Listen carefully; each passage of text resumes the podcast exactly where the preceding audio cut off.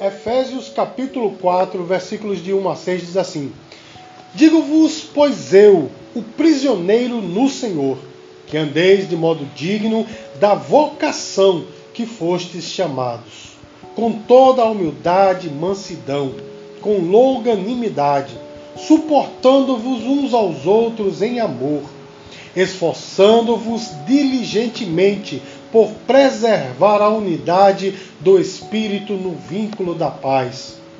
Há somente um corpo e um espírito, como também fosse chamados numa só esperança da vossa vocação. Há um só Senhor e uma só fé, um só batismo, um só Deus e Pai de todos, o qual é sobre todos e age por meio de todos e está em todos. Amém, queridos? Então, meus amados, o apóstolo Paulo, ele exorta nesse texto, ele exorta os crentes, os cristãos, a andarem de modo digno é, do evangelho que eles foram chamados. Amém, meus queridos?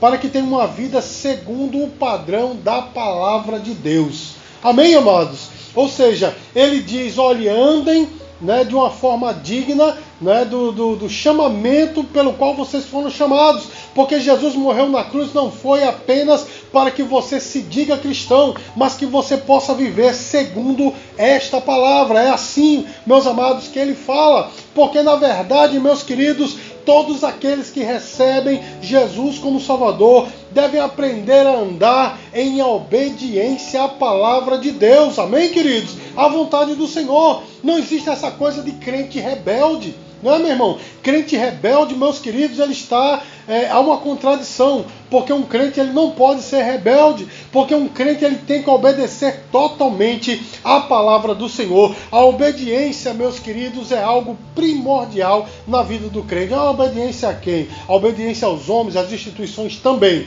mas principalmente a obediência à palavra de Deus. Nós temos que andar de modo digno, meu irmão. Amém, queridos? Você já imaginou, dando aqui só um exemplo, se de repente um, um morador de rua, alguém né, da alta sociedade, decide pegar aquele morador de rua e o adotar, né, sem precisar ir no cartório, mas o adotar, pega o camarada, leva para casa, dá um banho, né, corta o seu cabelo, manda fazer a sua barba, vai né, no, no, no shopping, faz, dá-lhe um banho de loja, como se dizia antigamente, compra um relógio, um celular, sapatos novos, roupas novas, aí chega em casa, prepara-lhe um banquete e tal, e ele come e ele diz: Pronto, a partir de agora você vai morar comigo e você vai desfrutar de tudo o que eu tenho. Você já imaginou, meu irmão? Você acha que essa pessoa ia dizer não?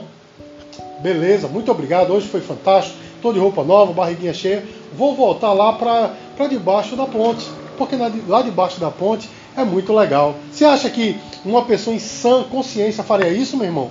Uma pessoa né, com a sua mente em ordem faria isso? De forma nenhuma, meus queridos. Mas há muitos cristãos fazendo isso. Não é? Jesus morreu por nós na cruz do Calvário, pagando o preço para que nós agora fôssemos seus filhos, co-herdeiros com eles, com ele, mas nós estamos, alguns de nós estamos vivendo como se nós ainda fôssemos das trevas. Você está entendendo, meu irmão? Então nós temos que andar em obediência a Cristo. E eu quero que você observe que o primeiro, no primeiro versículo, o apóstolo Paulo ele usa um termo chamado de vocação. Qual foi o termo, meus queridos? Vocação. Vocação, isso quer dizer, meu irmão, é, ele diz assim: olha, com a vocação com que fostes chamados, isso quer dizer que nós vivemos, devemos viver uma vida de modo exemplar a que todos que olhem para nós possam dizer verdadeiramente: esses são filhos de Deus. Os irmãos percebem como é importante essa ministração nesses dias, como é importante essa palavra nesses dias, quanto há pessoas escandalizando o Evangelho, quando há pessoas trazendo escândalos para o meio do cristianismo, como é importante nós entendermos que Paulo diz que nós devemos andar de modo digno da vocação com que nós fomos chamados. Isso é importante demais, meus queridos. E no versículo 2, ele fala de, de algumas qualidades de um cristão verdadeiro. Ele fala para nós o que é que um cristão verdadeiro deve ter em sua vida. Observe o versículo 2. Ele diz assim: com toda humildade, mansidão, com longanimidade, suportando-vos uns aos outros em amor. E nessa noite nós vamos falar justamente sobre isso, andando de modo digno. Amém, queridos? Nós vamos ver algumas características de um cristão verdadeiro. E a primeira coisa, meus amados, que o cristão verdadeiro deve ter em sua vida é a humildade. É o que, irmãos? Humildade. humildade. O cristão verdadeiro deve ser humilde. Porque no versículo 2, logo no início, ele diz assim: com toda a humildade. Com o que, irmãos? Com toda. Com toda a humildade. Meus queridos, eu fiz uma, uma breve pesquisa e a palavra humildade vem do latim humilitate. Olha que coisa linda. Ricardo também é cultura, né?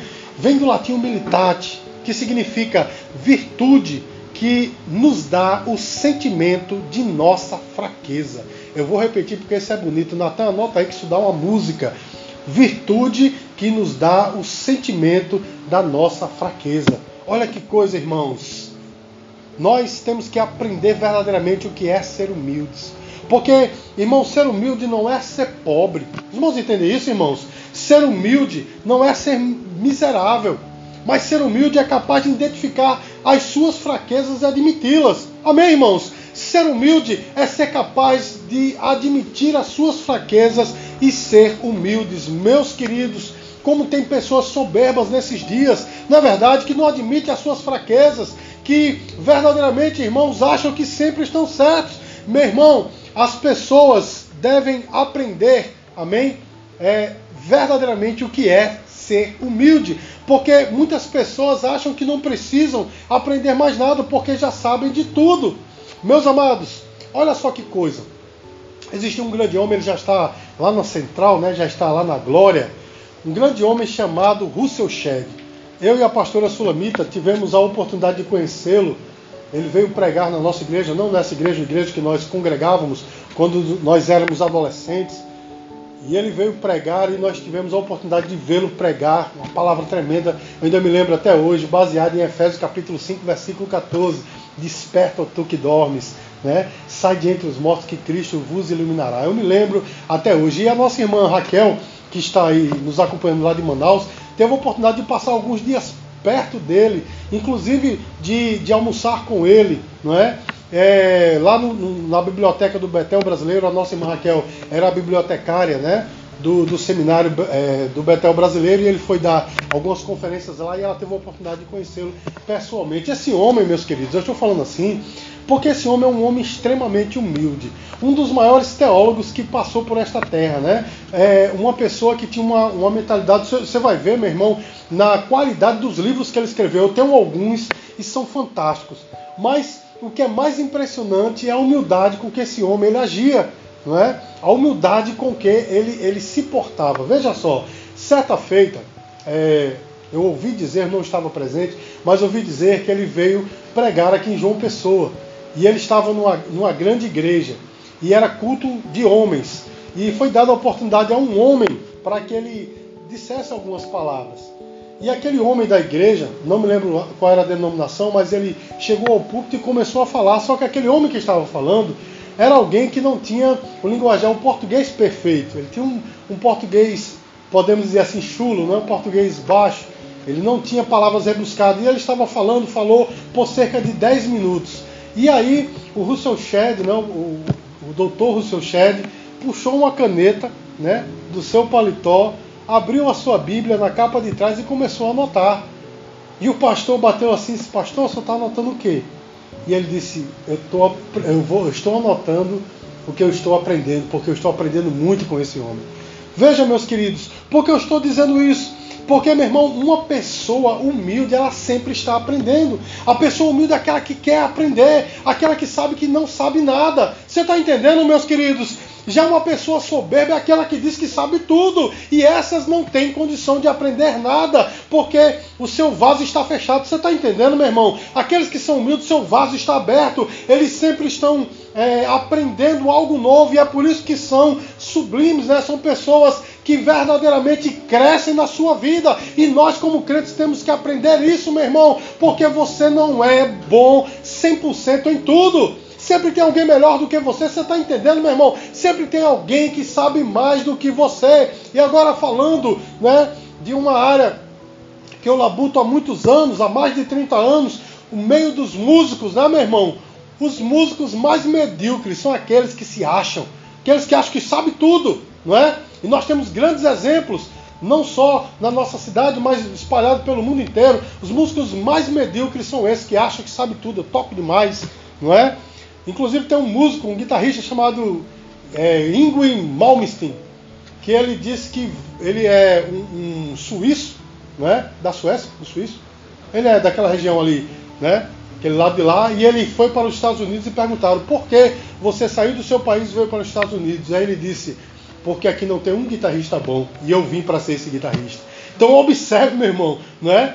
Ele é uma pessoa com a soberba dessa, meus queridos, só pode ser uma pessoa medíocre. Você está entendendo, irmãos? Porque os músicos mais excelentes são aqueles que estão sempre aprendendo. E isso é uma lição para nós, irmãos, porque ser humilde é também assumir os erros, os nossos erros assumir que eu tenho limitações. Ah, pastor, porque o senhor está envolvendo o músico no meio? Porque, meus queridos, eu tenho aprendido né, durante toda essa caminhada como músico a, a, a ser humilde assim, porque eu conheci músicos muito humildes. Amém, irmãos? Grandes músicos, mas que são extremamente humildes, como também conheci grandes músicos extremamente soberbos e pararam na sua caminhada. E nós, como crentes, meus queridos, temos que aprender a ser humildes. Amém, amados? Os irmãos estão entendendo? Então, ser humilde é reconhecer o seu erro, é reconhecer as suas limitações e entender, meu irmão, que o outro também tem limitações e tem erros. Porque, meus queridos, há pessoas até que reconhecem os seus erros, reconhecem as suas limitações, mas não suportam o erro e as limitações do próximo. Não é verdade, irmãos? Ah, eu sou. Realmente eu, eu errei, eu, né? E quando eu erro, eu, eu, eu, mereço o perdão. Tem pessoas que agem assim. Mas quando o, outro erra, bandido, né? Maldito, você errou. Meus queridos, ser humilde é reconhecer tanto os meus erros quanto os erros dos outros. Amém, amados? E o apóstolo Paulo ele começa este versículo 2 dizendo que nós devemos viver com toda a humildade. Amém, queridos? O segundo a, a segunda característica de um cristão verdadeiro é ser manso. Amém? Versículo 2 ainda diz assim: com toda humildade e mansidão. E no dicionário, meus queridos, ser manso é ter uma índole pacífica, brandura ou suavidade nas palavras e na voz. Meus amados, como é difícil ser brando numa geração tão violenta quanto nós vivemos. E na verdade, irmãos, não é nem essa geração. Os seres humanos, eles vivem em violência. Nós vemos que na primeira família que havia aqui na Terra, já houve um caso de violência, não é verdade? Que Caim matou Abel, não é assim, irmãos? Então, nós vemos que a humanidade está, ela vive, né, intrinsecamente com a violência. Como é difícil nós sermos brandos, porém, meu irmão, o Senhor nos chamou para sermos assim. Sabe por quê, meu irmão? Porque o nosso Deus, o Senhor Jesus, ele é brando. Mateus capítulo 11, versículo 28, ele diz: Vinde a mim, todos vós que sois né, que cansados e sobrecarregados, que eu vos aliviarei. Tomai sobre vós o meu jugo e aprendei de mim, porque sou manso e humilde de coração, e encontrareis descanso para as vossas almas. Jesus é o nosso exemplo, meu irmão, e ele é manso. E eu e você temos que aprender a ser manso. Sabe aquela história, meu irmão, de contar até 10? Isso deve ser um paradigma na vida do crente, meu irmão. O crente não pode ser iracundo, não pode ser aquele o primeiro a levantar, a alçar a sua voz, a apontar o dedo, a sair na violência, a dar o tapa. Você está entendendo, meu irmão? O crente, em primeiro lugar, ele deve ser aquele que conta até 10, né? Como dizem por aí, certa vez, tive um, um pastor na minha vida que certa vez ele disse o seguinte, Ricardo, se você, eu vivo conforme esse conselho que esse pastor me deu há quase 30 anos atrás. Ele disse: se você não conseguir responder à altura, é melhor que você fique calado. Porque se você vai responder mais baixo, a pessoa vai lhe engolir. E se você responder mais alto, não é? Você vai engolir a pessoa. Então é melhor que se cale. E aí, meus queridos, eu tenho vivido assim. Por isso que muitas vezes, irmãos, eu prefiro me calar do que falar não é? E perder a minha razão. Sabe por quê, meu irmão? Porque o Senhor nos chamou para ser pacificadores. E Jesus, meus queridos, ele é o nosso exemplo. Eu quero que você escute apenas um texto, lá em Isaías capítulo 53, versículo 7. E eu vou ler esse texto na, na versão da Bíblia na linguagem de hoje, para você entender, meu irmão, como é que Jesus agia. Olha só, diz assim: Ele foi maltratado, mas aguentou tudo humildemente e não disse uma só palavra. Ficou calado como um cordeiro que vai ser morto, como uma ovelha quando cortam a sua lã. Você está entendendo como é que Jesus, Jesus agia? Ele foi maltratado, mas ele agiu como um cordeiro manso, uma ovelha muda. Ele não revidou. Você está entendendo, meu irmão, qual é a mensagem de Deus para nós nessa noite? Nós precisamos agir com mansidão, devemos ter a mansidão como um paradigma nas nossas vidas. A terceira característica, meus queridos, de um cristão verdadeiro é a longanimidade. Olha só como está no versículo 2, meus amados, diz assim: com toda a humildade, mansidão, com longanimidade. Pastor, e o que é longanimidade? Meus amados, no dicionário está assim: longanimidade é ter firmeza de ânimo e ser corajoso. Logo, meus queridos, ser longânime é ter um longo ânimo ou um ânimo longo, não é? É não desistir, é ser persistente. E aí eu quero fazer uma pergunta para você, principalmente para você que está nos acompanhando nessa live. Você tem sido persistente, meu irmão, ou por causa dos dos embates da sua vida, das dificuldades, você desiste facilmente. Meu irmão, o Senhor nos chamou para sermos persistentes, principalmente no que se trata a respeito da palavra de Deus. Nós devemos ser persistentes em prosseguir seguindo a palavra de Deus. Você pode dizer glória a Deus por isso, meu irmão? Porque nós estamos vendo uma geração de pessoas que estão acostumadas a ter Jesus nos lábios, mas qualquer dificuldade são como aquelas pessoas, né, que o Senhor retratou lá em Mateus capítulo 13, na parábola do semeador, né, que recebem a palavra, né? É aquele aquela semente que cai entre as pedras, são pessoas que recebem a palavra, porém, meus queridos, não tendo profundidade, elas recebem a palavra, mas em vindo a, a, o primeiro sol, as primeiras dificuldades logo vão embora. E muitos são que estão assim, mas o Senhor, meu irmão, nos chamou a perseverar na palavra dele. Você pode dizer glória a Deus? Você está entendendo o que é que Paulo estava falando para a igreja de Efésio? Ei, perseverem no que vocês têm aprendido. E para nós hoje é a mesma coisa, meus queridos. Nós precisamos perseverar. Isso também se reverte na nossa vida pessoal. Nós precisamos aprender a nos é, vamos assim, a perseverar, a nos manter nos nossos propósitos. Quantas coisas nós começamos e não terminamos, não é verdade, meu irmão? É por isso que o sábio Salomão disse assim: bom não é o início das coisas, mas sim o fim delas, porque iniciar todo mundo começa. Meu irmão, se você entrar no início do, do semestre, entrar numa universidade ou num seminário, você vai ver uma classe lotada, não é? Não tem nem cadeira para todo mundo sentar. Com dois, três meses, meu irmão, você vê o número começar a reduzir. E no final do curso chegam dois ou três. Não é assim, meu irmão? Porque bom não é o início da, das coisas, mas o fim delas. O Senhor nos chamou a perseverar. Amém, amados? E abandonar, meus queridos, aquilo que Deus nos deu para fazer é pura covardia. Porque o Senhor fala lá em Lucas 9, 62, que aquele que bota a mão no arado e olha para trás não é digno do reino dele. Você está entendendo, meu irmão? O Senhor nos chamou para perseverar. Eu sei que dificuldades vêm na nossa vida. Eu sei que há percalços nas nossas vidas, há, há entulhos no meio do caminho, mas mesmo assim nós temos que perseverar e não olhar para trás. Amém, irmãos? Olha, meus queridos, eu estou farto de ver muitos crentes dizerem assim: ah, quando eu não era cristão, eu tinha dinheiro. Eu vi muitos crentes dizerem isso. Eu andava para todo lugar, eu fazia festas, né? Eu tinha muitos amigos, eu tinha muita alegria na vida, mas agora, né, depois de crente, você já ouviu crente dizendo assim, meu irmão? Simplesmente cuspindo no prato do Evangelho, porque, meu irmão, ter dinheiro, né, divertimento, ter amigos, isso não garante nada na nossa vida, porque eu conheço muitas pessoas que não são cristãos, em alguns momentos têm muito dinheiro, têm muito divertimento, têm muitos amigos, mas em perdendo-se o dinheiro, Vão-se embora o divertimento dos amigos. Não é assim, meu irmão? E ficar sem dinheiro é uma experiência bem natural na vida de um brasileiro, não é assim, meu irmão? Mas aquele que é fiel, aquele que é crente, pode ter dinheiro, pode ter amigo, pode ter divertimento, ou pode não ter, mas ele está afirmado em Cristo, a sua alegria está aqui, meu irmão. A sua vida é diferente, porque aqui dentro é diferente. Você pode dizer glória a Deus por isso, irmãos?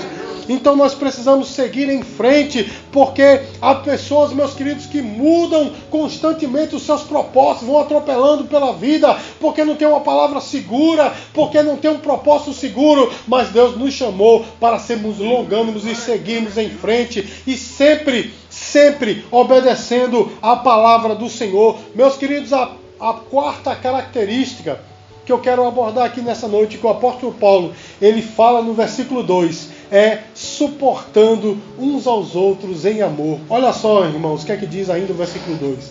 Com toda longanimidade, desculpa, com toda humildade e mansidão, com longanimidade, suportando-vos uns aos outros em amor. Irmãos, olha só, existe um ensinamento no exército que diz assim: ninguém é deixado para trás. Você já viu em alguns filmes, né? Aqueles filmes do exército de guerra, alguém diz assim: ninguém fica para trás não é? Isso de fato é, é, um slogan que existe no exército, no exército todos os exércitos pelo, pelo mundo, né? Ninguém fica para trás. Mas você sabia? Isso virou até um adágio evangélico, mas é uma grande verdade. Você sabia que o povo de Deus é o único exército que deixa os seus soldados feridos para trás? Porque, meu irmão, nós estamos vivendo um tempo em que as pessoas estão acostumadas a, a abandonar aqueles que sofrem, não é? Mas Deus nos chamou para ser suporte. Você pode dizer glória a Deus? Glória a Deus. O que é que diz Gálatas capítulo 6, versículo 2? A palavra de Deus diz assim: Levai as cargas uns dos outros, porque assim cumprireis a lei de Cristo, é ser suporte. Você sabe o que é ser suporte, meu irmão? Ser suporte é aguentar o peso do outro. E ser suporte não é fácil, porque nós temos que aguentar o outro. Amém, queridos? Deixa eu contar aqui para vocês uma experiência que eu tive, eu estou muito saudosista hoje, me lembrando muito de quando eu era adolescente. E quando eu era adolescente, eu ganhei um jovem para Jesus, evangelizei um jovem aqui da rua. Né? Ele hoje está, ele é presbítero lá no Rio de Janeiro. E eu evangelizei esse jovem e tal. E ele tinha sérios problemas, diversos problemas. E muitas vezes ele depositava esses problemas em cima de mim. Eu, como jovem, também tenho os meus problemas. E às vezes eu estava meio cansado assim, de, ah meu Deus, lá vem um camarada o cara cheio de problema. Muito meu amigo, a gente se gostava muito, mas tinha sempre isso. E certa vez eu fui visitar um irmão, né, um irmão muito humilde, mas um irmão que tinha um discernimento espiritual muito grande. Ele da Assembleia de Deus, eu me lembro, é um senhor de idade. Nós fomos na casa dele, eu me lembro que ele cruzou os braços assim, olhou para mim e disse assim: Meu irmão, você sabia. E olha só, não é, não sei se foi uma revelação de Deus, eu não sei o que foi foi que, que ele viu naquele momento, mas ele disse assim: Você sabia que às vezes Deus coloca uma ovelha gordinha perto de uma ovelha magrinha, para que a ovelha magrinha possa se encostar e ir seguindo perto da ovelha gordinha. E eu entendi que né, é autoexplicativo, né, irmão? Essa questão da ovelha gordinha é autoexplicativo. E eu fiquei olhando para ele assim, e ele disse: suporte o seu irmão, porque Deus o colocou do seu lado para você suportá-lo. Meu irmão, isso foi uma tapa na minha cara que eu disse: Poxa vida, Senhor, se Deus, né, se tu me colocou para suportar, eu vou suportar. Não foi fácil, meu irmão, né? Graças a Deus, esse jovem, né, que não é mais jovem, ele é bem velhinho agora, não é igual a mim, mas ele venceu. Amém, irmãos? Ele casou, ele é, hoje em dia é presbítero lá no Rio de Janeiro. Ele tem uma família linda. Você pode dizer glória a Deus.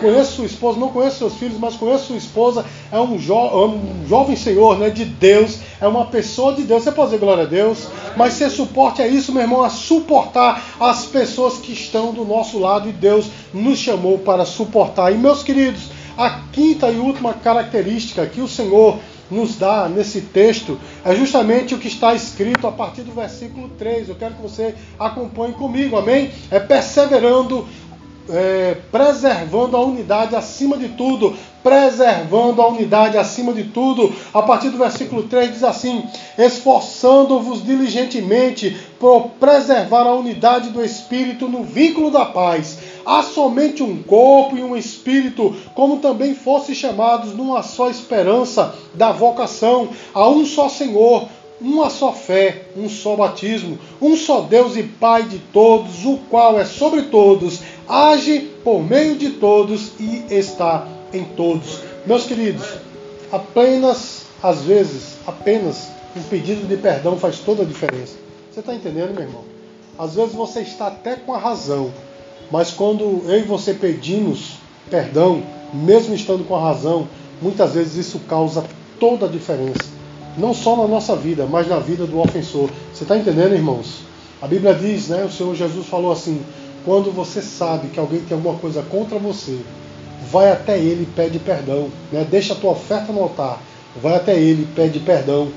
Porque caso contrário, tua oferta não será atendida, não será recebida. Você está entendendo, meu irmão? Nós precisamos preservar a unidade a todo custo. O apóstolo Paulo disse que há um só batismo, um só Deus, uma só fé. Então, por que sermos tão divididos? Na é verdade, meu irmão, a gente briga pelo fato de que ah, o livre-arbítrio existe. Não, Deus predestinou tudo. Ah, se batiza, né? É, mergulhando o corpo todo por, por imersão, não, é só por aspersão, só molhando a cabeça. Outros dizem é só borrifando, né? Com esses negocinho que a gente coloca álcool borrifando no rosto e ficamos brigando por causa disso. Uns dizem as línguas passaram, os dons passaram, outros dizem não, é para hoje, meu irmão, porque somos tão divididos. Se Deus chamou um povo só, é um só Deus é um só batismo, é uma só igreja, nós somos um povo só. Temos que permanecer, meu irmão, firmes na unidade e lutar, perseverar nessa unidade. Você pode dizer glória a Deus por isso? Então, meus queridos, para concluir, tem um minuto. Para concluir, eu quero dizer para vocês que nós vamos fazer um checklist. O que é um checklist, meu irmão? É quando nós averiguamos se está, está tudo certo, né? Nós passamos em revista né, o questionário para saber se está certo. Então, em primeiro lugar, algumas perguntas que eu vou fazer. Em primeiro lugar, eu quero perguntar: você é humilde? Uma pergunta retórica. Você é humilde? Então, meu irmão, se você é humilde, você está capacitado para reconhecer os seus erros e as suas limitações, tanto quanto os erros e as limitações dos outros. Você é manso? Então, se você é manso, você sempre vai optar pela paz e nunca pela, pela guerra. Você é persistente?